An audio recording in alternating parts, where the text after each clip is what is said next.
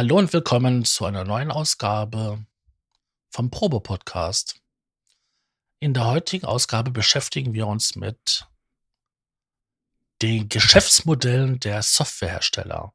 Und natürlich habe ich dafür auch wieder einen Gast. Magst du mal Hallo sagen, Stefan? Hallo. ja, hallo, grüßt euch. Ist schön.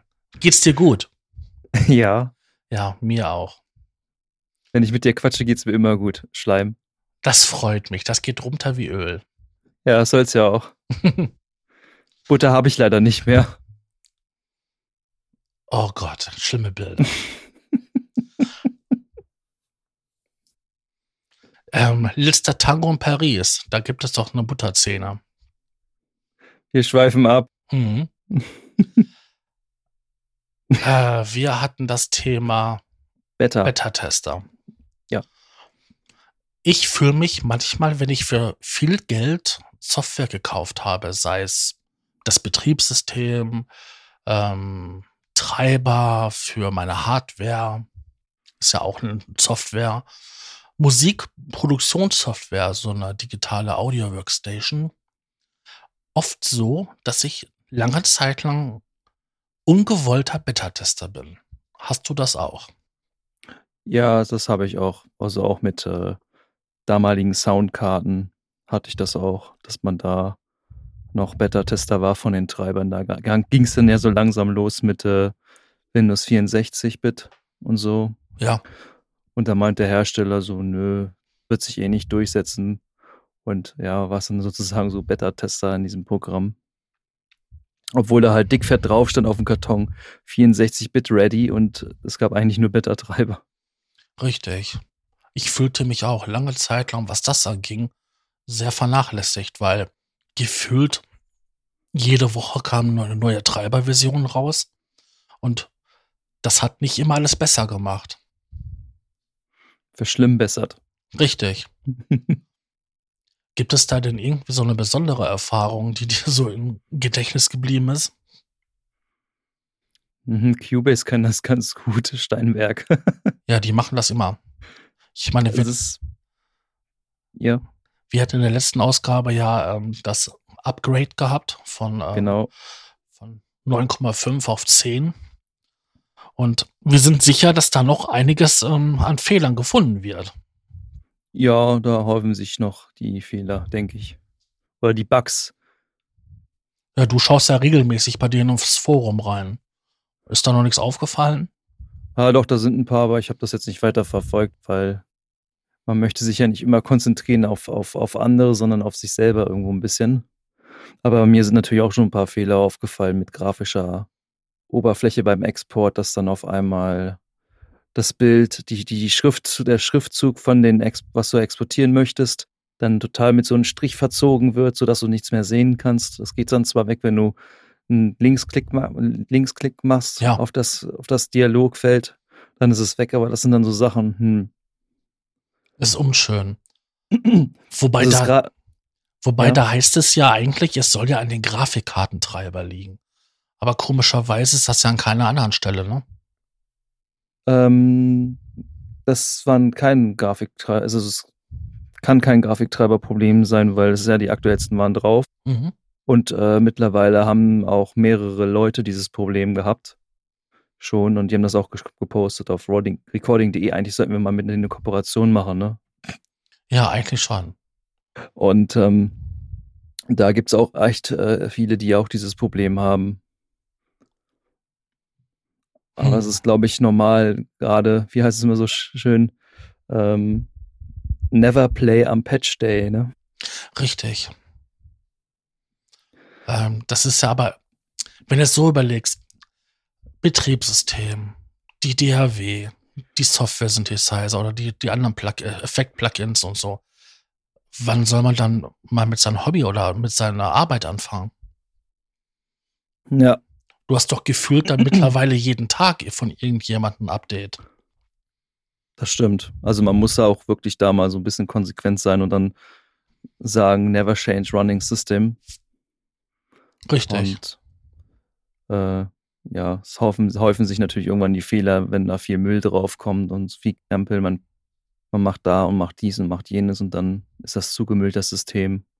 Und dann häufen sich da wieder Fehler und so. Das kann natürlich dann auch am User liegen, aber ähm, nicht allzu oft ist das, also oft ist es ja auch so, dass es äh, einfach von den Herstellern auch einfach stumm geschwiegen wird. Manchmal hat man das Gefühl. Das habe ich aber auch ganz oft. Das ist, ist, ist jetzt vielleicht ein schlechtes Beispiel. Das ist jetzt, zieht sich jetzt auf dem Spiel.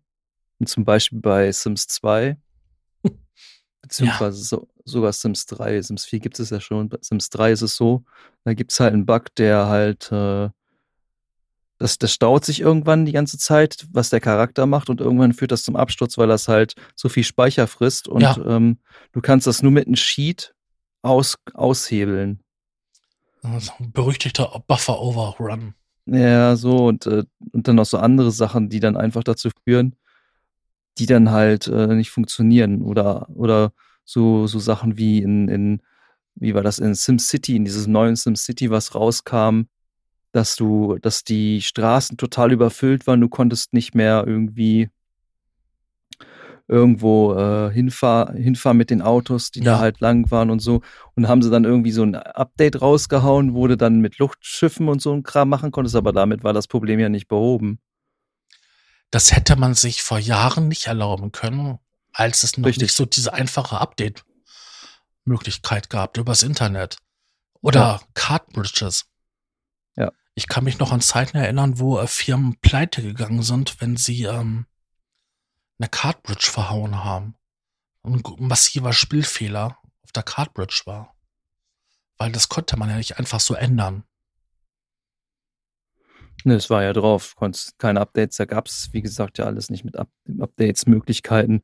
Es war halt das fertige Produkt und heutzutage ist es echt so, dass dass viele Hersteller sich vielleicht auch so ein bisschen darauf ausruhen. Man möchte dir natürlich nichts unterstellen, aber man hat echt sehr oft das Gefühl, dass man denkt so, hm, ja, man kauft das Produkt, man erwartet das auch, dass es das kann und dann funktioniert das Feature nur halbwegs oder gar nicht oder nur so, so, so lala, ne? Das hätte ich mir auch gar nicht vorstellen können zur Zeit des C64 oder so. Wenn da Spiele auf den Markt kamen und es dann Updates gab zu dem Spiel, konnte noch nicht einmal jeder ähm, sich die Updates besorgen, weil wer hatte denn damals ein Modem oder kannte so eine Möglichkeit? Also musste man halt immer CDs kopieren oder Disketten kopieren und so die Verteilung abwarten. Das hat ja Ewigkeiten gedauert. Ja. Das war ja damals gar nicht auszudenken, ähm, dass solche Fehler passieren. Und heute ist das ja gang und gäbe. Das sind wahrscheinlich die neuen Features. Ach so, das sind Fehler, die als Features verkauft werden. Genau. Als Funktionserweiterung. Okay. Ja, genau. Das war zum Beispiel in, in Cubase, wenn man da mal zurückkommt, und zwar diese neue Funktion, wenn man dann F7 drückt, dann, das ist dieser Offline-Processing, den haben sie ja auch neu gemacht. Mhm. Und da war es dann echt so, dass du, wenn du den Hall nicht vorher, also wenn du nicht die Länge eingestellt hast für dieses Event selber, dann hast du das Problem gehabt, dass der Hall nicht komplett darauf gerechnet werden konnte. Das heißt, er wurde dann einfach abgetrennt am Ende. Und normalerweise klingt der dann ja aus und das war. Richtig. Ziemlich, ich glaube, das, ich weiß nicht, ob sie das mittlerweile, ich habe das jetzt mir noch nicht weiter angeschaut. Ähm, das war früher auch ein Problem gewesen. Also ich kann mich noch an Zeiten erinnern, wo ähm, SX oder 5, da hast du das auch gehabt, wenn du ähm, rausgerendert hast und du hast genau am Trackende Schluss gemacht. Und da war noch eine Hallfahne oder so. Dann war die Hallfahne abgeschnitten gewesen. Und das, das, ist ja heute, das ist heute aber auch noch so. Das ist heute auch noch so. War das auch bei den, ähm, wie heißt das da, wenn du die einfrierst? Du meinst diese Freeze-Funktion? Genau. Ja, dann musstest du das Event, das musst du, glaube ich, sogar heute noch äh, langziehen, das Event extra, damit das ähm, auch so rausgerendert wird, wie halt, also ein bisschen ähm, wie nennt man das? Vorlauf, noch ein bisschen Nachlauf hast, Nachlauf hast, damit das dann sozusagen ausklingen kann. Also ich mache das zumindest mittlerweile. Ist es, für mich ist es egal, ob ich jetzt, wenn ich meinen Lokator setze und da und da soll das rausrennen, dann mache ich immer einen gewissen Punkt länger, mhm. weil ich mir sage, hey, ein bisschen Abklingzeit, damit das wirklich schön ausklingt. Und ähm, das funktioniert mit der Methode, fahre ich eigentlich ganz gut. So. Aber ja, ich weiß nicht, ob es da eine Möglichkeit gibt, das überhaupt umzusetzen. Ähm, ja, gibt es. Könntest du es ausfaden oder, oder so könntest du machen halt, ne? Ja, Du kannst ja errechnen, wie lange die Haltzeiten sind. Ja, aber wer rechnet denn noch? Ja, nicht, nicht selber, sondern das Programm rechnen, soll rechnen. Ich meine, es hat doch alle Informationen. Na, in dem Fall schon, ja. Aber ich denke mal, das ist dann wieder so eine Schnittstellenabhängigkeit, dass du äh, eine VST2 ist ja nicht so, ja, liefert ja Nee. nicht so viel Information wie eine Nee, die ist, VST3. genau, die ist nicht so kommunikationsfreudig. Also es kann sein, dass sie das in VST3 oder vielleicht auch 4 irgendwann oder so, keine Ahnung, dass es da irgendwie irgendwann nochmal tiefere Möglichkeiten gibt, was das richtig analysieren kann, so dass es alles siehst, so dass das Cubase oder andere DAWs dann gar nicht mehr können müssen für die DAW selber, sondern weil das das Plugin schon einfach liefert, so die Information. Du bist aber sehr optimistisch, ne, mit der, mit der Vierer, weil überleg mir, wie lange eine Dreier gebraucht hat und wie fehleranfällig das alles am Anfang war. Ja, aber das ist halt normal, ne? Neue Technik, neue, neue Probleme. Es ist wie mit neuen Rechnern, kaufst dir ein neues System, was, was ein i9, kauf dir einen neuen i9, neues Mainboard und so einen ganzen Krempel und die ganzen Chosen. Und du hast noch nie mit einem UEFI-Board gearbeitet. Eine ganz neue Oberfläche musst du erstmal reinkommen und ja, wenn es dann halt nicht so viele Updates gibt oder so, dann äh, sieht das echt blöd aus. Das ist halt leider, die, das ist halt, glaube ich, das Problem der, der, der neuen Technik so, dass halt, desto neuer, habe ich das Gefühl, desto neuer die Technik, desto schlimmer wird es mit dem Problem, weil halt viel mehr Möglichkeiten da sind. Früher hast du nur, Ja. hast du nur kleine Möglichkeiten gehabt und heute hast du so viel, viel Möglichkeiten Mhm. und äh, das kann natürlich auch viele Köche verderben den Brei, weißt du selber, ne? Richtig. Was mir persönlich auch auf den Senkel geht, ist, also wir kaufen ja, wenn wir einen Rechner kaufen, ja keinen kompletten PC von der Stange. Nee. Sondern man nimmt ein Board, wo man möglichst viele Erweiterungskarten reinstecken kann. Man nimmt ein Board, wo jede Menge Erweiterungsmöglichkeiten sind, sei es USB, Firewire, wenn man es braucht, Thunderbolt und so weiter. Und die Dinger sind teuer. Ja, 300 Euro kannst du, kannst du schnell ausgeben für ein Mainboard. meins hat 500 gekostet. Ja.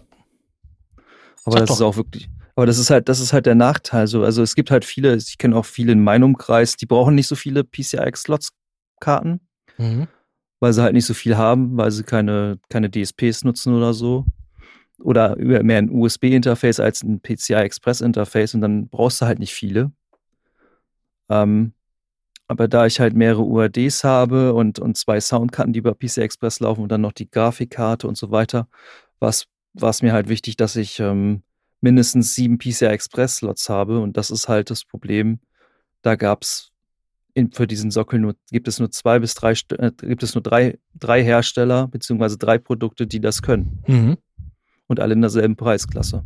Ja, weil es, weil das Boards sind, die ja nicht für den Consumer, Ja, für den, genau. Das ist, sind ja eher so für Workstations und so. genau, ist auch ein, ist auch ein Workstation Board. Und die sind wesentlich teurer. Das Problem ist nur, ich gebe da jetzt so viel Geld aus für so ein Mainboard. Ja. Dann hole ich mir einen guten Prozessor. Also ich denke schon mehr als Mittelfeld. Mhm. Ne? Der wird so im oberen Drittel angesiedelt sein. Weil das Geld für ein super Premium Top-Modell haben wir ja nicht. Gut, dann hast du alleine nur für dein Mainboard und für den Prozessor schon 1000, 1200 Euro ausgegeben. Und dann kommen alle Nase lang irgendwelche welche Updates fürs Mainboard, selbst sogar für die Microcode für den Prozessor Ja, die ich immer wieder einspielen muss. Oder nach drei Jahren stelle ich fest, hm, ich brauche doch einen schnelleren Prozessor. Der, die neue Generation hat irgendwie zwei Kerne mehr, äh, hat doppelt so viel eine hohe Taktfrequenz. Das Mainboard kann das aber. Ja. Aber ich muss das Mainboard wieder updaten, damit halt der Microcode da ist, um den Prozessor zu unterstützen. Ja, du brauchst sozusagen dieses Firmware-Upgrade, damit du halt wirklich die aktuellste, äh, aktuellste CPU reinmachen kannst, ja. Ja, aber ich will doch Musik machen und ich will kein ähm. PC-Techniker sein. ja Oder- vielleicht solltest du ja einen Mac kaufen. Ja, aber das, das ist doch noch viel schlimmer, weil im Mac laufen Ja, nur ja, die und die Grafikkarte, die und die eine Karte. Also, wenn ich da meinen Rechner erweitern will, was ja bei den großen Geräten ja geht, Ist Geringfügig. ja, ist sehr exotisch.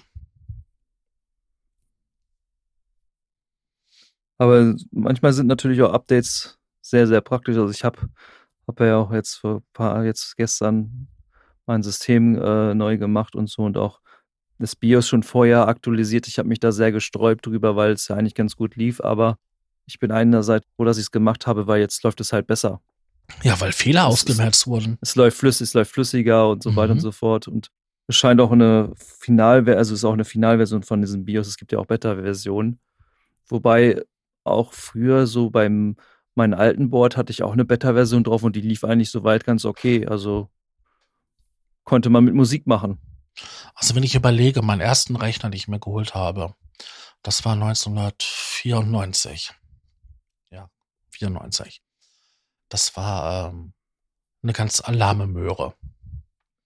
Ähm, da brauchte ich mich mit solchen Sachen nicht beschäftigen. Das einzigste Problem, was ich hatte, äh, war gewesen, dass ich mir einen Co-Prozessor noch besorgen wollte und mehr Arbeitsspeicher brauchte.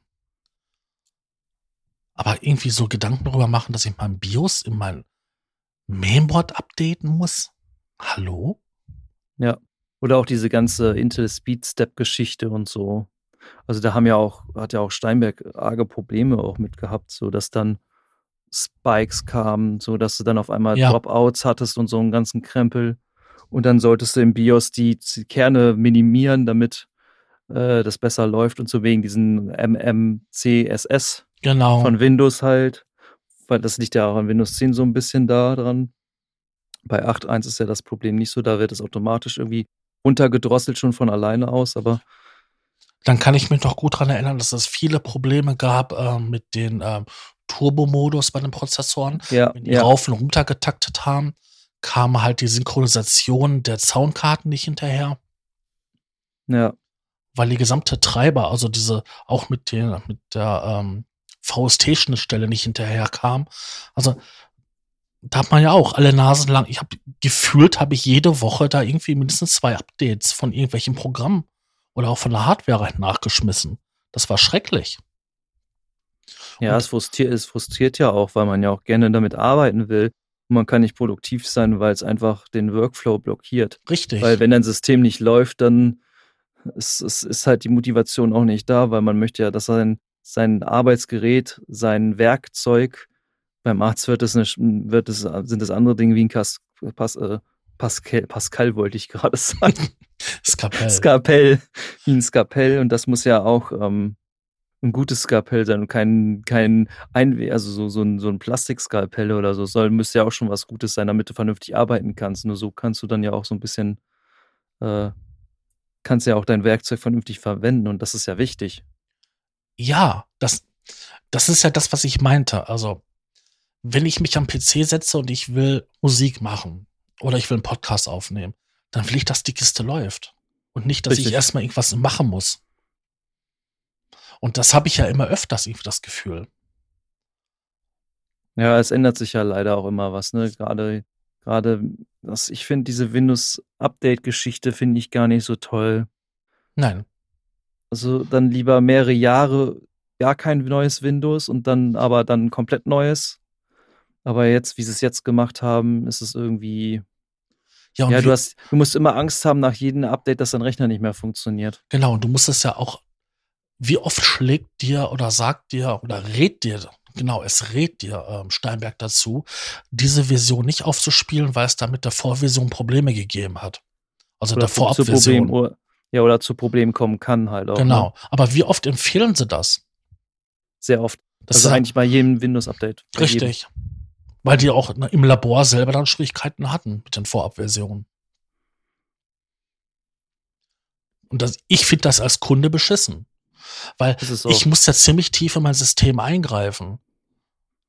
Und das Schlimme ist ja daran, nicht viel, nicht alle sind so, so affin mit ihrem Rechner, dass die sich so auskennen. Ne? Und das ist halt dann nochmal doppelt ärgerlich, weil die Leute die haben dann da sich gesagt, oh, jetzt habe ich hier richtig schön Geld reingesteckt für mein System und es läuft aber nicht.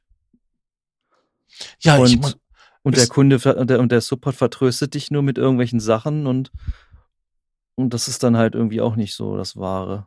Ich meine, es gibt ja reine PC-Firmen, die ja, ähm, oder Computerfirmen, die PCs für spezielle Anwendungsfälle bauen. Also für Musiker, für Videoproduzenten, die dann alle so verschiedene ja, Besonderheiten aufweisen. Also besonders stabil, besonders ähm, ja, knackserfrei beim Audio oder auch äh, besonders rechenintensiv beim Video bearbeiten.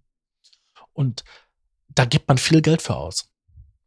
Weil die, die Rechner sind ja auch noch geräuschgedämpft, damit sie nicht stören in der Aufnahmesituation. Und da kannst du mal gerne mal 7.000 bis 8.000 Euro für einen PC ausgeben. Hm, es kommt natürlich auch immer darauf an, was du haben willst und was du brauchst, ne? Das muss man natürlich auch dazu sagen.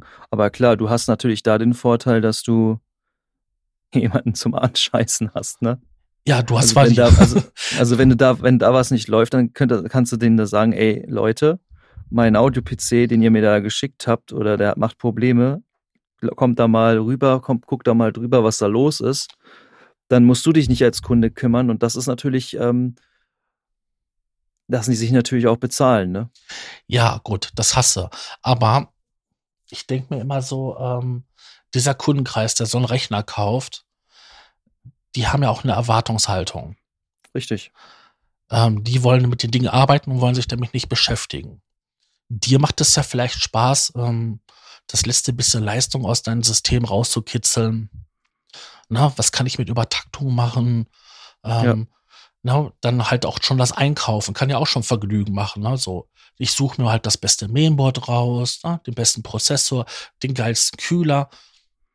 Ja, das macht ja auch Spaß irgendwie. Also ja. mir persönlich macht es Spaß. Mir auch. So. Und nicht jeder ist so. Nee.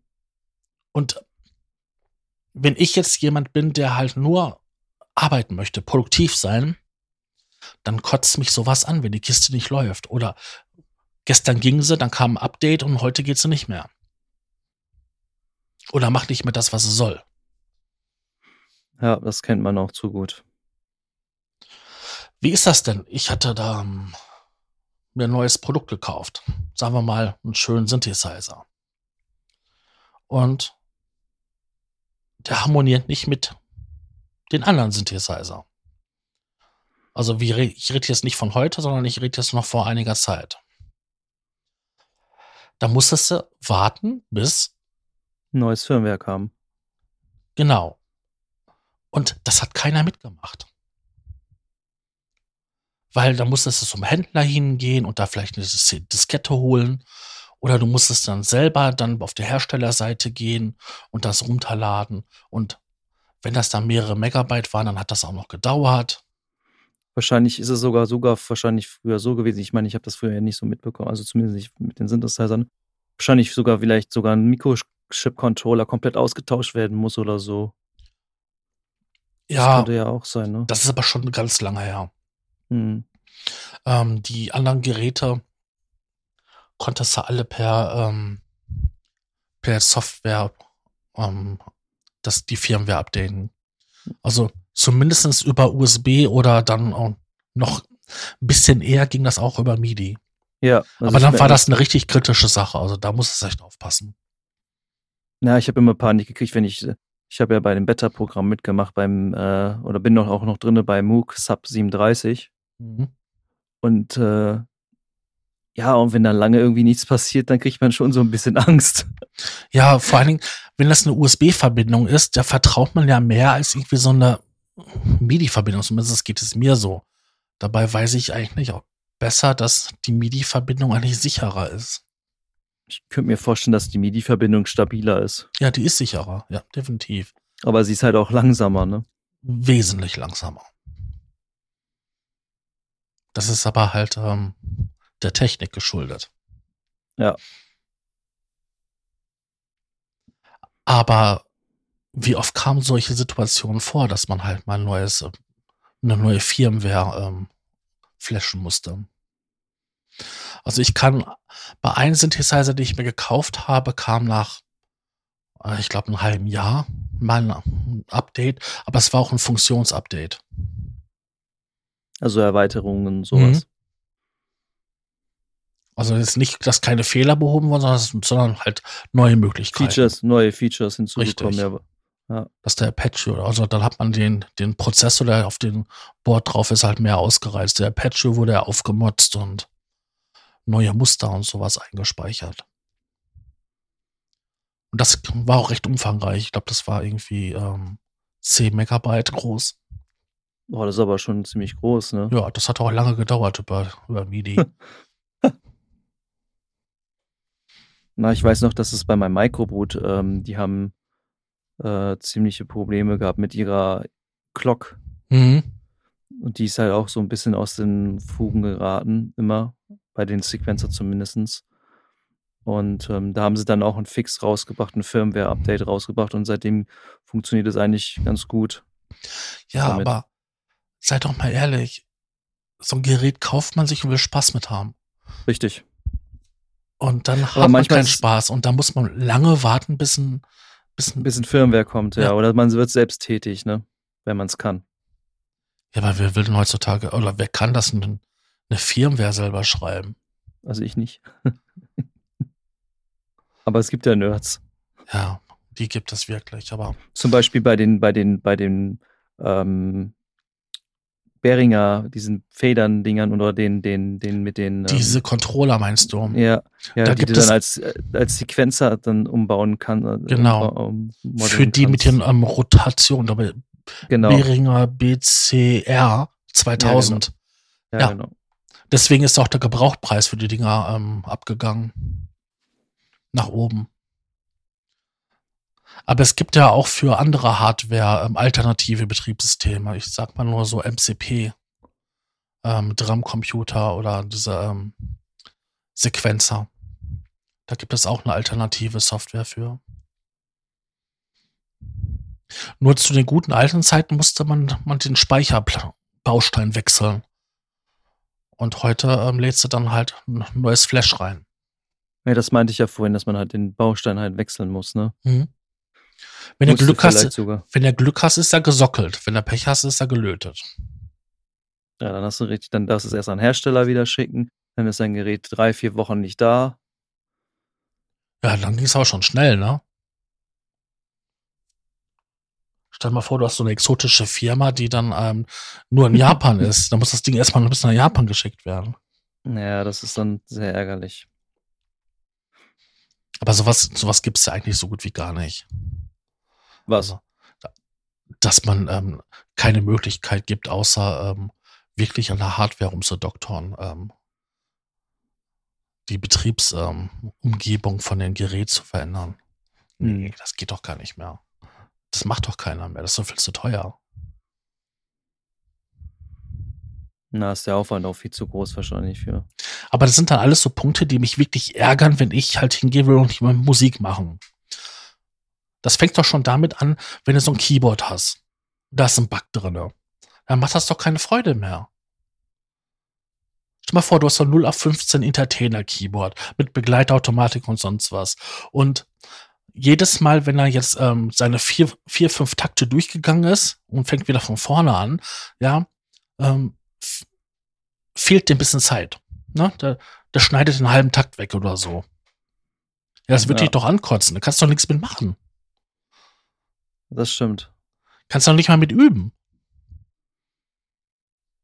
Oder auf der Bühne stehen. Geht nicht. Ist ein Feature. Ist ein Feature. Keiner kann mehr drauf tanzen. Ja, das ist ein Feature, das ist der, der, der Break, das Break-Feature Feature ist es dann.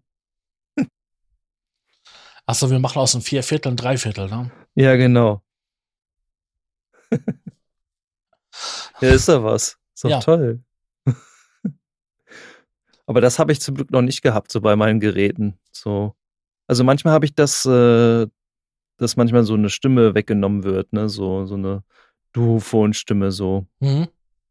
Zumindest beim MOOC ab und zu mal so oder auch beim, beim, bei, beim Xenophon habe ich das auch ab und zu mal, dass dann da, dir so eine Stimme geklaut wird, so manchmal. Nicht immer, aber Meinst du jetzt nach einem Update oder? Äh nee, nach dem, wenn du selber spielst, Ach, wenn wenn du spielst. Hm. Das ist so ein bisschen so, als würde, würde er diese Note verschlucken.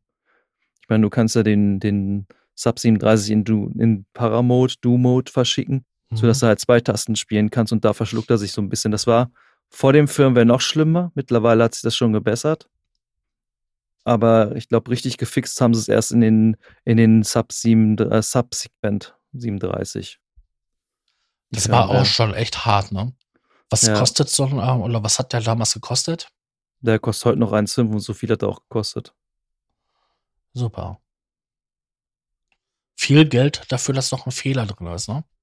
Ja, Ich meine, dass der Noten verschluckt ist, finde ich hart. Sollte eigentlich nicht passieren, vor allem nicht bei so einer Firma. nee. Hast du denn mal irgendwann mal etwas gehabt, so softwaretechnisch oder so, wo du, wo du dir gedacht hast, wie kann man sowas nur auf den Markt schmeißen? Steinberg Cubase. Gut. Ich, hätte ehrlich gesagt, hätte ich auch schon gedacht, dass wir jetzt knapp eine Woche, nachdem das ähm, Update ja draußen ist, schon ähm, wesentlich mehr Fehlermeldungen hätten. ja, also es ist eigentlich ist es recht äh, überschaulich eigentlich so, wenn man das sich überlegt. So. Also das war bei anderen, ähm, war das wesentlich schlimmer. Also wenn ich dran denke, wie, was damals los war bei den ähm, Neuner, Bei sieben, bei sieben, bei, bei sie- sieben, bei das war ja sieben. wohl richtig krass. Ja, da haben sie ja den kompletten Mixer, die Mixerkonsole ja komplett auseinandergenommen und neu gemacht. Und ähm, es war halt natürlich sehr ärgerlich äh, für, für Leute, die sich an das Alte gewöhnt haben. Ja gut, das Aber ist das ist, das ist natürlich so ein bisschen Gewöhnungssache wieder. genau, das ist eine Umstellung des Workflows. Aber dass halt so manche Routing-Geschichten nicht so funktioniert haben oder andere Sachen halt nicht so funktioniert haben, das ist verdammt ärgerlich, gerade in der Produktion. Geht gar nicht. Oder irgendwelche Einstellungen verliert und so ein Scheiß. Mhm. Oder nach dem Äh, Laden, ne? Ja, oder nach dem Laden, genau. Also, dass, dass du dir auch nicht das, wenn du da, wenn du da angenommen, du hast dein, dein Ar- Arrangement so, dass du es halt komplett siehst, hast das so gespeichert, aber er, er hat, wenn du es lädst, dann zoomt da irgendwie rein und so, ein, so eine Chose halt, ne? Ja, oder dass manche Einstellungen im Mixer nicht gespeichert wurden. Ja, das, deshalb, ich habe mir dann ja schon angewöhnt, dass ich ähm, in der, die Mixerkonsole 2 immer verwende, weil halt die Mixerkonsole 1 immer irgendwelche Probleme hatte und dann habe ich es mir halt angewöhnt, die Mixerkonsole 2 auf F3 zu legen, anstatt die 1. Das mache ich bis heute noch so. Ja, und gehst auf jeden Fall schon mal Probleme, ne? Ja, ja, also die hatten, viele hatten, hatten, viele hatten Probleme auf der Mixerkonsole 1 schon. Und äh, da habe ich mir gedacht, so, nee, ich gehe dann halt in die Zweier funktioniert halt bei mir. Das haben sie auch geschrieben damals in den Support, glaube ich, irgendwo. Und seitdem nutze ich das, mache ich das auch so. Und so, so habe ich dann halt viele, vielleicht viele Probleme nicht. Ich meine, ich meine, jeder macht ja auch so ein bisschen anderes, andere Musik so. Und der eine arbeitet so, der andere arbeitet so. Ja, es ist, Und dadurch, dadurch ist es natürlich auch für die Entwickler, muss man ja auch irgendwo, ich meine, auf einer Seite nehme ich da die Entwickler auch sehr in Schutz. Ähm, es ist natürlich, viele möchten es so haben, der andere möchte es so haben. Es gibt ja so viele Wege, wie du halt irgendwie was routen kannst. Also, ob das über, über die, die, die, die, die Spur selber halt routest oder ob du es halt im Mixer machst und so. Ich bin mehr der Fan, der das halt im Mixer meistens alles gleich macht, weil's, weil ich habe zwei Monitore, gehe ich kurz rechts auf meinen Monitor, genau. sag, gut mir das da rein, fertig, bumm. Ja, ist Aber wer, wenn, wenn einer, wie gesagt, nur einen Monitor hat, der müsste dann erstmal den Mixer öffnen, dann müsste er das da einstellen, dann muss er wieder zurück in sein Arrangement und deswegen haben die ja auch diese Lauersohn auch äh, mitgenommen, weil viele auch mit den Laptops arbeiten, ne? richtig. Und ich bin eigentlich davon gar nicht so der Fan, bin ich ganz ehrlich. Ich dock immer mein MIDI, mein MIDI-Event, äh, das docke ich immer ab, wenn ich, wenn ich das aufhab. Ich will das größer sehen als in diesem kleinen Futzelding da. Da siehst du ja nichts. Also zumindest ich nicht. Nee, Platz brauchst du. Du brauchst Platz beim, beim Arrangement und beim Produzieren. Deswegen sind ja auch mal diese riesigen Monitore ähm, sehr beliebt da. Nicht nur bei Gamern. Nee, nicht nur bei Gamern. Oder man hat ganz viele Monitore. Ja, um nochmal zurückzukommen wegen der Mixer-Konsole. Wie gesagt, da waren halt echt viele Fehler. Aber mittlerweile haben sie sehr, sehr viel verbessert. und auch neue Funktionen natürlich auch reingebracht. Wobei ich mir halt immer sage, Leute, bevor ihr neue Funktionen macht, macht es doch so, dass es dass erstmal das Grundgerüst richtig läuft, ohne dass jetzt neue Funktionen kommen. Ich meine, klar, auf einer Seite wollen sie den Usern mittlerweile auch, weil sie es vielleicht auch irgendwie ein bisschen müssen, äh, Funktionen reinmachen, damit äh, der Verkaufswert wieder da ist Ja. oder so, keine Ahnung, ne? So Features so ein bisschen anpreisen, dass das funktioniert und bli und bla und blub. Aber eigentlich wünsche ich mir immer, wenn Updates kommen, also auch von ab, also von 10, 5 oder auf 11 oder so, äh, wün- wünsche ich mir eigentlich mehr entweder, wenn Workflow-Verbesserung Mhm.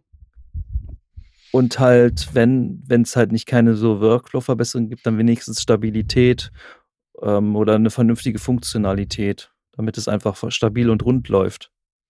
Ich brauche da nicht irgendwie einen zigtausendsten Synthesizer, der da noch dazu geworfen wird oder so, der dann wieder irgendwelche Probleme macht. So ist, oder wie die, die, die, die Track, diese Sampler-Track-Spur, die hat am Anfang auch Probleme gemacht, dass da hast du was reingezogen und dann hast du es nicht abspielen können. Ja, das stimmt. Da kann ich mich auch noch gut dran erinnern.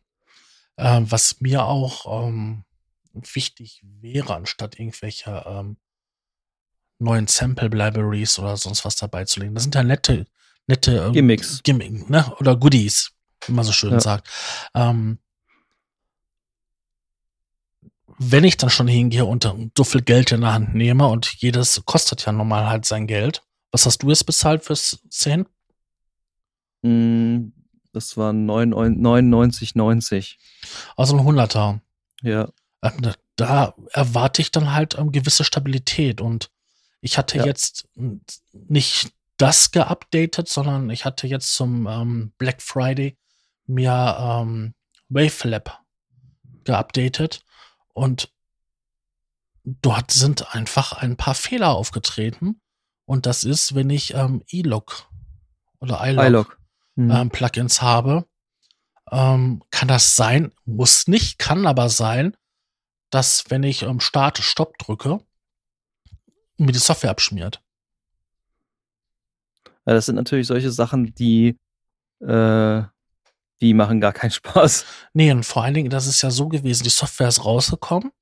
Ein paar Tage später gab es schon das erste Update. Eine Woche später das zweite und jetzt sind sie schon beim dritten. Also das heißt, dass da nicht nur, dass es, dass die Oberfläche für meinen Augen so extrem dunkel geworden ist, das ist ja beim 10 auch geworden, beim Cubase 10. Ja, Ich finde auch, dass einfach, das geht überhaupt nicht. Ähm, drei Wochen nach, nach Release oder so, solche Fehler zu haben. ja, man stellt sich natürlich auch als Endkunde so, man hat, denkt sich natürlich so, testen die das nicht richtig? Ne? Also ich denke mir schon, dass das viele Leute testen. Also es kommt natürlich auch mal auch drauf an, wer, wer es testet und wie er es testet. Ich denke mal, die haben wahrscheinlich ihre, ihre Richtlinien haben, check das, das, das und das, so, so grundlegende Sachen, denke ich mal. Mhm. aber du weißt selber, wie es ist, wenn du in, in der Produktion bist, bist, dann, weil du ja damit arbeitest, merkst du ja erst, ah, das funktioniert gar nicht so, wie das eigentlich soll. Und, und das merkst du erst eigentlich erst später, weil ich könnte mir vorstellen, dass vielleicht auch, also ich meine, es sind da auch viele Studios dabei und so und sind wahrscheinlich auch ein paar Hobbyisten, Hobbyisten, nicht zu verwechseln mit Lobbyisten, ne? Ja. ähm, ähm, die natürlich vielleicht gar nicht so tief die Oberfläche, dass, dass sie nur ganz leicht die Oberfläche ankratzen in Cubase und gucken, ah ja gut, Instrumentenspur kann ich erstellen, das funktioniert dies und das. Ich weiß nicht, wie da dieses Verfahren ist. Ich meine, Ich habe auch keine Ahnung, wie das Beta-Tester-Programm bei denen ist. Also ich könnte mir schon vorstellen, dass das schon tief reingeht, aber es ist natürlich auch schwierig. Es gibt so viele Rechensysteme. Du meinst die unterschiedlichen Konfigurationen des Rechners? Ja, genau, also unter verschiedene Konfigurationen, genau, andere Hardware, andere CPU, andere Grafikkarte und dies und das und andere äh, Soundkarte und was weiß ich alles noch. Und ähm, ich meine, diese ganze Vielfalt, die es so gibt, die du dir zusammenstellen kannst an Rechnern, das zu testen ist natürlich, ähm, Ja gut, alle, möglichen Mordsaufwand, Kommen, alle möglichen Kombinationen, ähm, die theoretische Anzahl, ja, kannst ja nicht, nicht durchtesten. Das geht nicht. ja, das geht Ähm, nicht. Was ich meinte, sind aber so, wenn man schon Beta-Tests macht, ja, und man beschränkt sich quasi nur auf das Produkt, ja, teste die Funktion, teste die Funktion. Wieso kommen dann manche Sachen so durch? Ich meine, so, so wie, dieser, wie dieser grafische Fehler beim Export. Ja.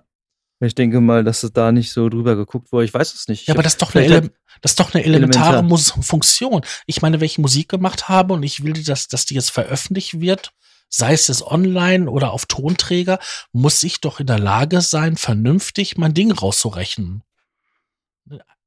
Alle Spuren in einer Spur zu vereinen. Na, okay, das kann natürlich sein. Vielleicht ist es, ich meine, die werden sicherlich dieses Thema wahrscheinlich mit RTI und Nvidia testen. Vielleicht sind auch nur spezielle Modelle davon betroffen. Das weiß man natürlich auch nicht, ne? Ja, dann wäre es halt die aber klar, aber, aber, aber, aber, aber ist klar, ja, jedenfalls ist es die Grafik, aber klar, es ist natürlich, ähm, das ist, also es hat mich natürlich auch sehr geärgert, was ich so, was kann, wie kann man sowas irgendwie nie machen? Das geht, das ja, geht aber das nicht. sind so Grafikfehler oder so Oberflächenfehler, die erinnern mich so an vor den 2000ern. Mhm. Da hat man das ja öfters mal gehabt bei irgendwelchen Windows-Programmen. Oder wo man sich ja noch lustig gemacht hat über Spiele für Windows. Da tauchte dann solchen Fehler auf, weil ja kein ernsthafter Hersteller ein Spiel für Windows gemacht hat, sondern es war ja alles noch auf DOS-Ebene.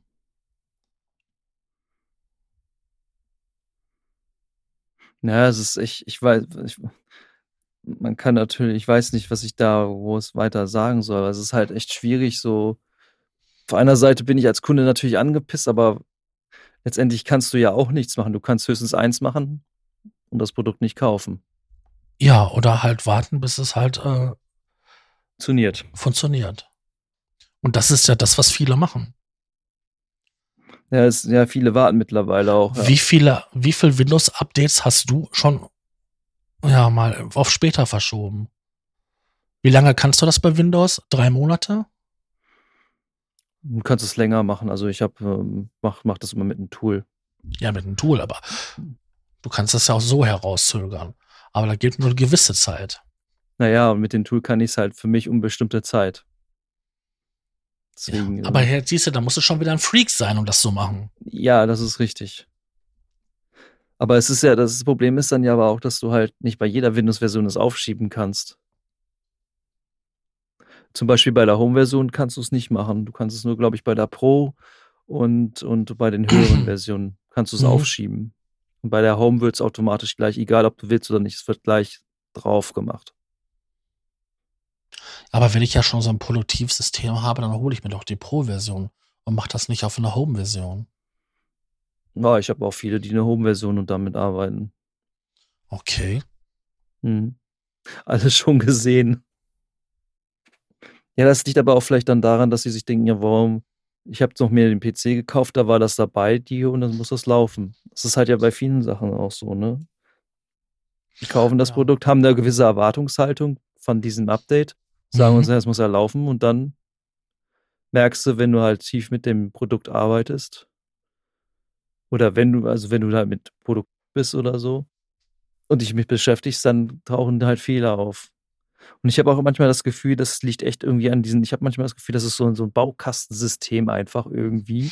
Ja. Das, das heute nicht mehr richtig vernünftig programmiert wird. Also früher war das irgendwie nicht so, wäre das halt nicht so krass. Und äh, mittlerweile ist das so, so häufig geworden, irgendwie so schon selbstverständlich. Irgendwie, man hat das Gefühl, der Hersteller sagt sich so, ach, die finden schon die Probleme, die wir nicht gefunden haben, mhm. sollen die mal machen. Ne?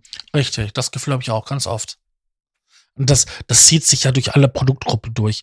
Sei es jetzt Video-Schnittprogramm äh, und da muss das, Software. Da muss das nicht Software. hier Adobe sein oder so. Da kann das auch meinetwegen hier Magic mit seinem ähm, Movie Deluxe. Überall habe ich das Gefühl, man haut Software raus mit den tollsten Versprechungen und lässt die Benutzer die Fehler finden. Ja. Ist wahrscheinlich billiger. Ich meine, du hast ja bei allen Versionen ist das ja bezahlbare ähm, Updates. Also ich kenne das gar nicht mehr, dass es irgendwo noch ein, Kost, ein kostengünstiges ähm, Update gibt oder ein kostenneutrales. Ich kenne eine. FL Studio.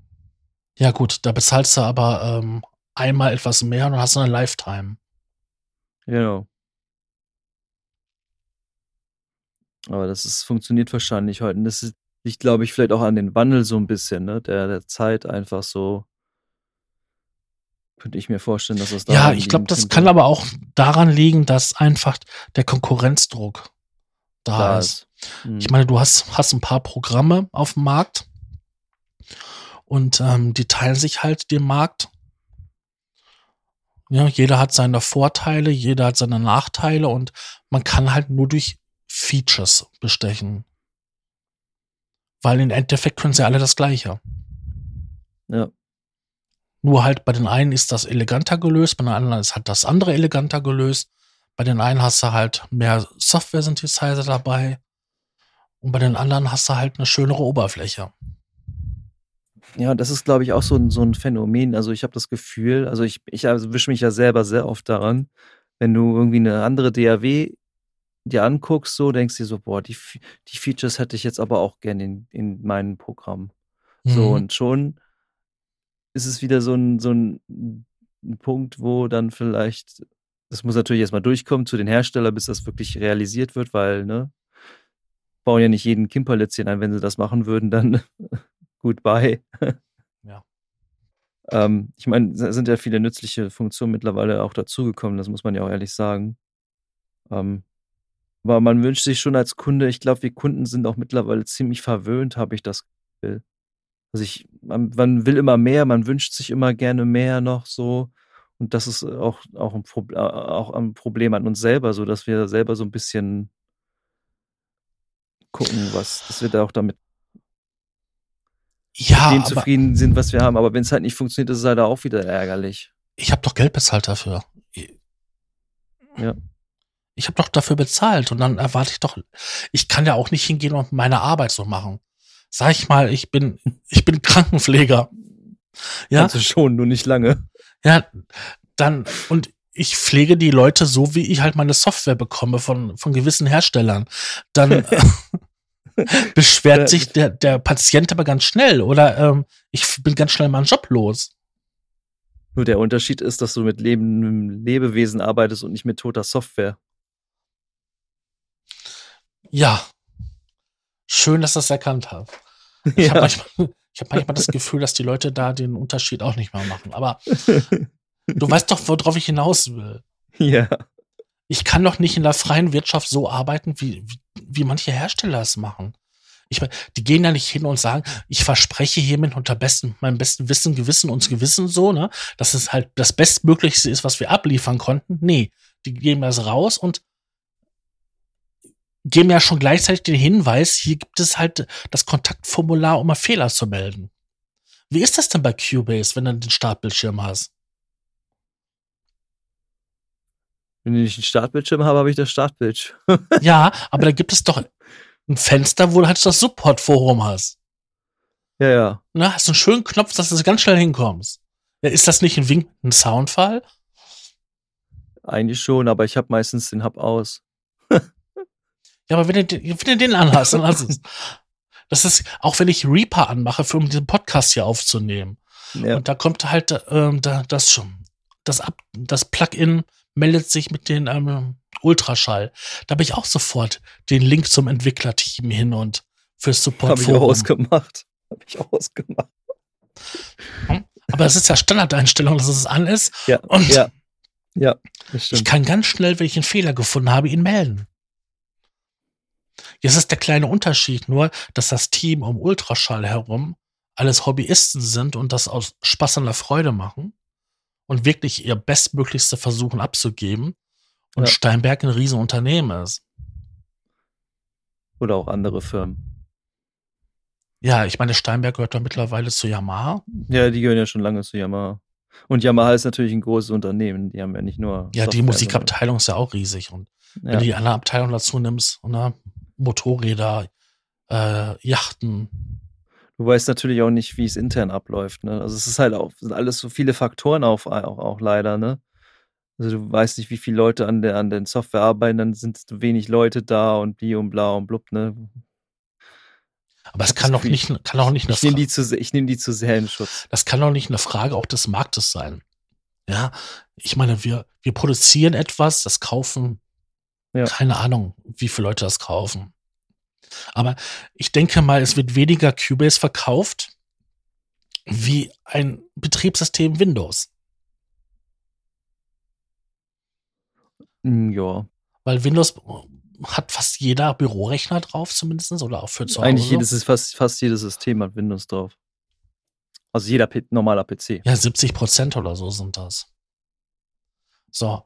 Und Cubase benutzen halt nur Leute, die es halt brauchen, ne? weil sie Musik machen wollen. Und dann gibt es ja auch noch Konkurrenzprodukte.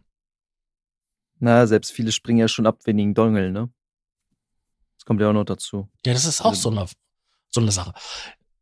Warum werde ich bestraft für jemanden, der das gekauft hat mit so einem Dongle? Ja, und jemand, der sich den Crack besorgt hat, hat das Problem nicht. Wenn ich mein Cubase auf zwei Rechnern installiere, dann muss ich immer mit so einem Stecker rumrennen. Wenn ich den Crack installiert habe, habe ich das Problem nicht. Ich kann mich noch erinnern an Software, da musste man immer die CD im Laufwerk liegen lassen. Ja, das kann ich auch noch von Spielen und so. ich meine auch Musiksoftware. Ja, Ja, wie, ja. wie kacke ist das denn? Dann hast du den Rechner mitgenommen zum Bekannten, wolltest da was zeigen und dann, ach du Scheiße, ich habe die CD vergessen. Weil man lässt die CD ja auch nicht im Laufwerk drin, wenn man den Computer durch die Gegend schleppt. Ja. Ja, das ist halt auch so eine Problematik, ne? Das ist, ähm, Aber ich werde doch als Käufer immer wieder bestraft. Sei es mit bestraft, ja. mit den Problemen der Software, dann halt so diesen Dongle-Kack, der eh alle Nasen lang ausgehebelt wird. Früher oder später. Ja, alle Nasen lang. Was jetzt nicht heißen soll, dass, dass es das gut heiße, dass es Cracks gibt. Weil schließlich kostet solche Software schwer, schweinig viel Geld, die Entwicklung. Richtig.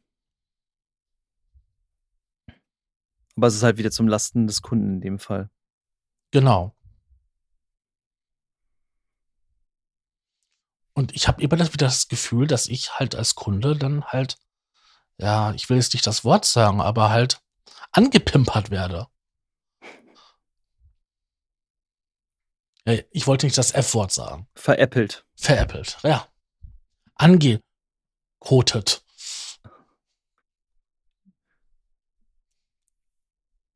Verarscht. Ja. Du sagst es. So meinst du es, ne? Ja, ich bin doch immer der Angeschmierte.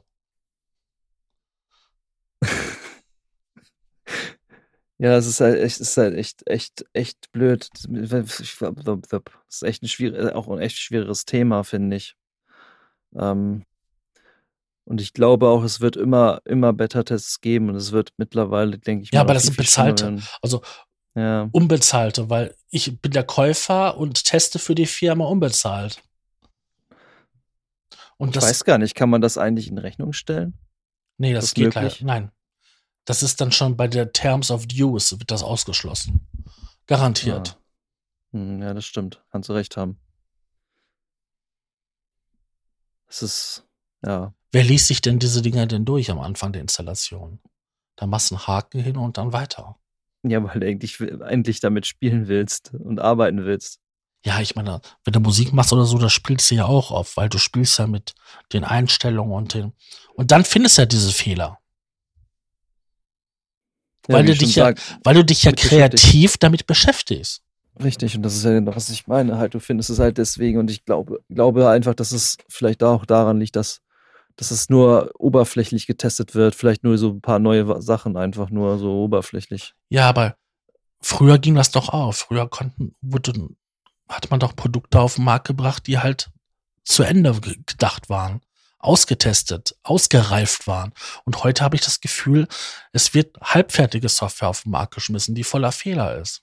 Ja, damit sie mit dir später noch mehr Geld aus der Tasche ziehen können. Warum gibt es denn mittlerweile 0,5er Updates? Ah, gab es die nicht früher auch schon? Ja, aber das waren kostenlose. Weil dann Ja, irgendwelche. stimmt, die haben das, genau, die haben das, glaube ich, erst seit Studio, äh, seit fünf haben die das, glaube ich, eingeführt. Ne? Bei, Stu, bei, bei Vierer war es noch nicht so. Ich glaube, bei vier war es noch nicht der Fall. Ich bin ja erst seit vier dabei. Mhm. Und ich glaube, bei fünf war das erst mit, wurde dann so langsam äh, immer Geld bezahlen musstest für die Zwischenupdates. Ja, das Aber das Problem ist, das Problem ist aber eigentlich, glaube ich, auch da liegt echt daran, dass das die Leute dann, ja, die haben wahrscheinlich einen Test damit gemacht, haben es probiert, ob sie damit durchkommen und die Kunden akzeptieren das, die kaufen es dann und ja, das letztendlich müssten wir als Kunde, müssten wir dann sagen, eigentlich alle, nee, wir holen das Produkt uns jetzt nicht. Wir wollen eine vernünftige, stabile Version haben, die wirklich funktioniert, aber das funktioniert nicht bei der Menge. nein, die Leute sagen sich ja auch, ich möchte gerne das Neueste haben. Ja, das Weil kommt halt noch dazu. Jedes Mal dann ja auch neue Spielsachen drin sind. Und sei es ja auch nur der 30. Software-Synthesizer, der irgendwelche Samples abfeuert. Oder neue Samples drin sind einfach nur. Ja, genau, eine neue Library. Und dann haben sie grafisch noch die Oberfläche ein bisschen geändert. Aber alles, was dahinter ist, ist das Gleiche. Ja, man weiß natürlich nicht, was sie noch am Code so machen, was sie halt nicht schreiben, ne? Weil es vielleicht nicht Marketing äh, ist oder so, nicht wichtig, nicht marketingfähig ist, so, weil das die Kunden dann noch zu ver verwirren würde. Also ich finde schon, dass die so ein bisschen am Code haben die schon was gemacht, dass das halt Du meinst bei Cubase jetzt selber. Ja, jetzt bei sie garantiert was am Code gemacht haben. Ja, ja, also da, also ich habe bis jetzt auch, auch bei der Installation und gemacht und so, bis jetzt alles gar kein Neu, äh, kein, kein Bluescreen gehabt, gar nichts. Das lief bis jetzt alles ohne Probleme. Also ich weiß, dass ich damals mit, mit dem Virus TI, da hatte ich richtig Probleme mit, da ist mir das Cubase dann öfters mal abgeschmiert. Und bis jetzt, ich habe das gestern installiert, alles butterweich. Mhm. Das ist, ist es, vielleicht haben sie da auch was verbessert auch. Und du kennst ja auch mein, mein Routing-Problem und so, was ich da teilweise hatte, das ist bis jetzt auch so weit weg. Ähm, Ja, ich meine, wenn du mit einem mit einem Virus TI, den Synthesizer, ähm, einbindest, ist er sowieso mit seiner ähm, Schnittstelle und den USB-Integration schon ein bisschen tricky. ja, das geht sehr, sehr tief im System rein. Genau. Und da, die hatten ja auch lange Zeit lang Probleme gehabt, ähm, das rund zu kriegen, dass es läuft. Und da sind ja so viele drüber sauer gewesen, weil sie, ich weiß gar nicht, was der neu gekostet hat. Vor allen Dingen beim Einser waren ja diese Probleme massiv. Und da kamen sich alle vor wie Beta-Tester. Ne, kaufen dafür 2000 Euro einen Synthesizer und äh, können den mit der Funktion nicht nutzen. Ja, Und das ist ja damals vorgestellt worden als das neue Nonplusultra. ja, totale Integration halt. Dafür steht das TI ja auch. Ja, total Integration. Und ich musste da auch meine Erfahrungen machen. Also ich hatte ja am Anfang voll die Probleme. Also wenn, also es ist echt irgendwie so, man hat das Gefühl, wenn der, wenn das das erste Mal jungfräulich an irgendein System drankommt, das Gerät, müssen die erstmal eine Verbindung, emotionale Verbindung aufbauen. Guck mal, hallo, ich bin hier der Virus. Ja, Ich möchte mich mal vorstellen. Guck mal, wie geht's sich? richtig. Und ja, und ich bin dein Rechner, guten Tag und so und müssen, müssen erstmal warm miteinander werden, wie wir Menschen miteinander auch. genau, ich möchte einen USB-Port nur für mich alleine haben und ja, kein Hub dazwischen. So, und da kommt, jetzt komme ich gleich noch dazu.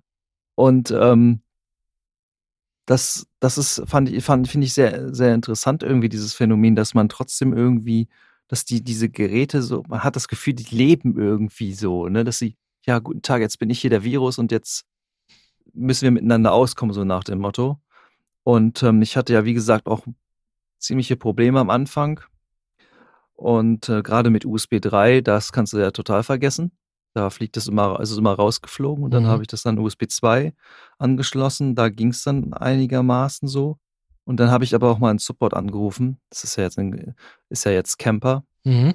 Und ähm, die haben halt auch gesagt, ähm, dass es äh, mittlerweile auch so ist, äh, bei den Macs zum Beispiel. Ähm, früher haben sie ja immer empf- empfohlen, keine Hubs zu verwenden.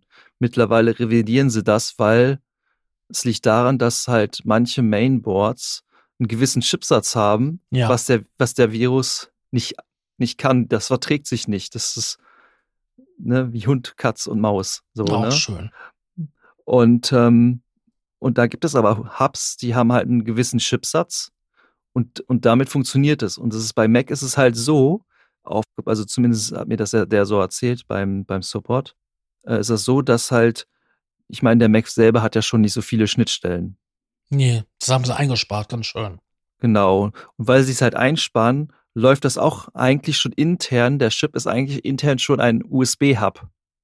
Okay.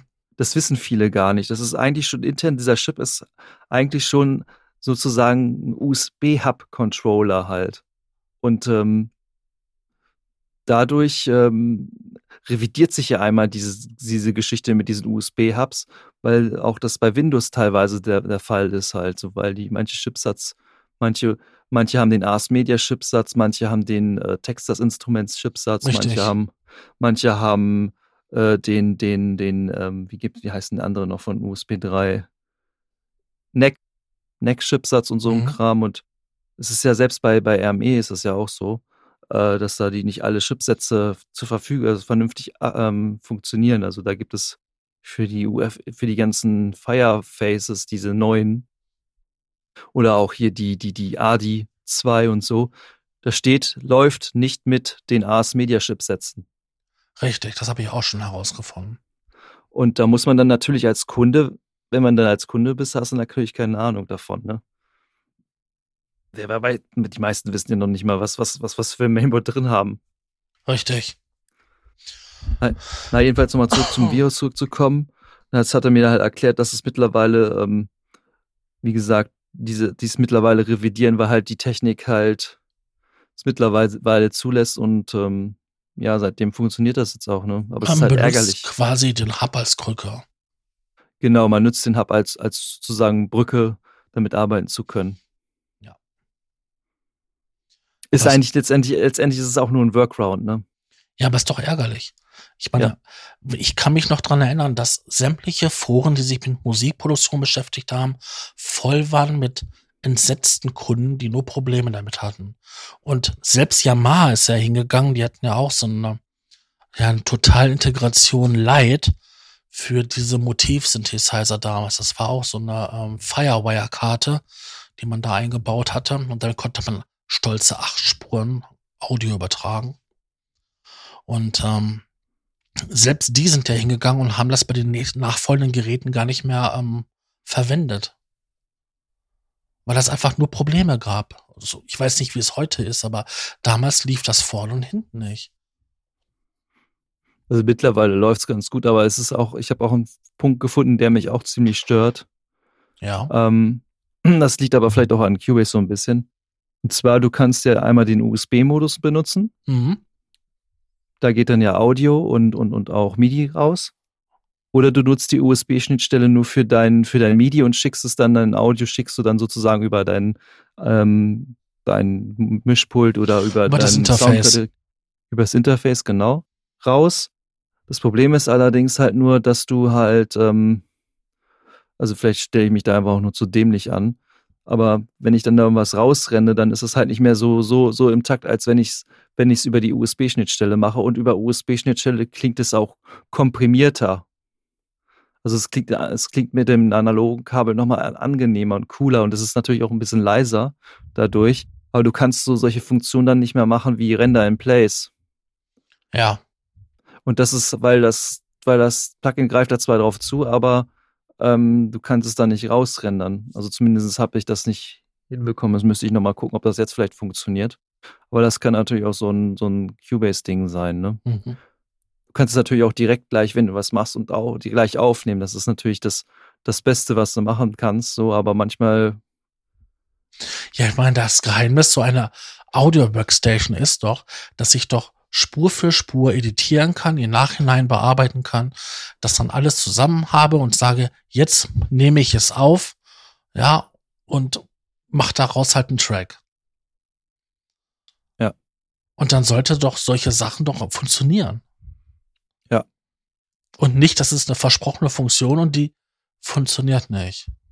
na, das ist halt das, was ich halt doof finde. Ich würde auch am liebsten eigentlich, würde ich nur diese Software nutzen, Ja. damit ich den halt da kontrollieren kann einfach, aber das geht halt nicht, weil du brauchst dafür USB, weil über MIDI geht die ja nicht, die Software. Und das ist halt wieder so ein Punkt, wo ich mir sage, so, boah, warum? Ich meine, okay, MIDI gibt nicht so viel MIDI- MIDI-Daten durch, ne? Wie bei Mhm. USB. Und das ist halt, finde ich, so ein bisschen schade, weil die Software hat natürlich die Möglichkeit, noch ein bisschen tiefer in, das, in, in, in den Virus zu gehen und findest halt schneller die Einstellungen. Ja. Und das ist halt schade, dass das dann nur über USB geht und nicht über MIDI. Das ist halt echt schade. Aber vielleicht will man einfach wieder viel zu viel. Nee, du willst nur das, was dir versprochen wurde. Versprochen wurde dir das doch. Ja, totale, Totale- Integration. Wollte ich gerade sagen, totale Integration. Das heißt, ich kann mit den Hardware-Synthesizer so arbeiten wie mit Software. Wenn man USB nutzt, ja. Dann geht das. Hm. Also keine, keine Situation, die einen irgendwo befriedigt. Nee, nicht wirklich. Müssen wir also mit leben. Ja, oder wir, ja, Ja, boykottieren kannst du es nicht, hast es ja schon gekauft.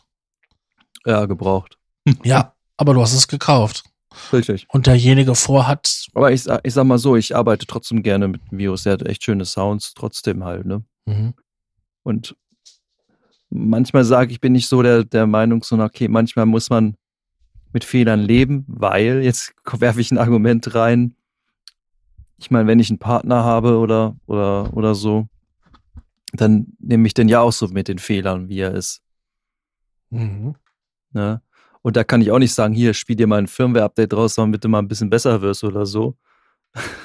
Das geht ja schlecht. Das ist ein schönes Argument. Weil manchmal entstehen aus Fehlern neue Sachen. Zum Beispiel, Genau ist, das, das ist genau der Punkt. zum Beispiel ist gerade- aus den kaputten ähm, Waldorf Rack Attack, ich glaube, so heißt das Ding, ähm, diese Klick und Dingsmus-Musik, diese Klick und Bits da. Die Muss- mal immer acht, die ähm, Chiptune. Ne, Klick und Bits Musik, da wurde es immer so, so klickt und schlickt und ja, ist eine spezielle Musikrichtung. Ist daraus entstanden. 8-Bit. Nee, auch nicht 8-Bit. Klick und Bits. So.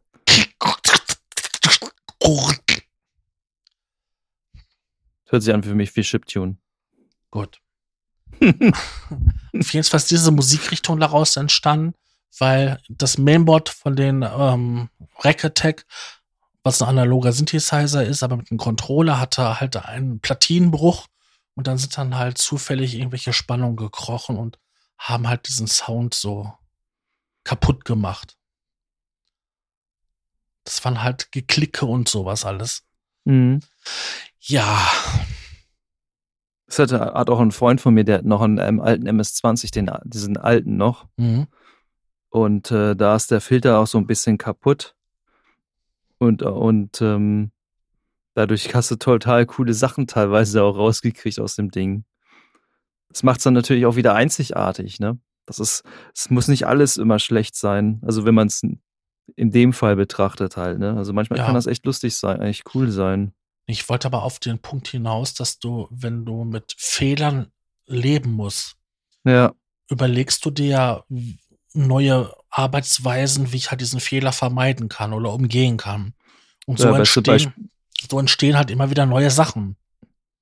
Ja, das beste Beispiel ist wie mit meinem Xenophon, was halt MIDI-Clock total für den Arsch ist. Das kannst du da total vergessen. Da brauchst du eine richtige Clock für, sonst funktioniert das nicht. Timingmäßig, weil das halt im Groove selbst eine Temposchwankung drin hat. Und dadurch halt dieser ganze Groove aus dem, aus dem ganzen Takt rauskommt. Ja, das ist auch ein einzelner äh, Beta-Test, ne, der Kauf. Ja, ja. Aber ich mag das Gerät trotzdem, weil das klingt total cool. So. Und ja. Ja, ich kann mich noch dran erinnern, wo der rauskam. Das war wirklich ähm, ein interessantes Gerät. Aber Ja, da. Das Problem haben alle, ne? Ich kenne keinen, der das Gerät hat und nicht dieses, diese Geschwindigkeitsschwankungen haben. Also ich kenne halt echt wenige, die, die überhaupt dieses Gerät besitzen. Ja, wenn man halt in manchen Foren unterwegs ist, dann Hm. liest man manche Artikel immer wieder oder Hm. manche Fragen tauchen immer wieder auf. Jo. Ich denke, wir haben es heute, oder? Ja, denke ich auch. Wie fühlst du dich so als Beta-Tester, unfreiwilligerweise? Nicht gut. Nee, ich auch nicht. Weil ich fühle mich eigentlich um meine Zeit und um mein Geld betrogen. Vor allem die Zeit, weil wir nicht lange auf der Welt sind. Gut. Das stimmt wohl.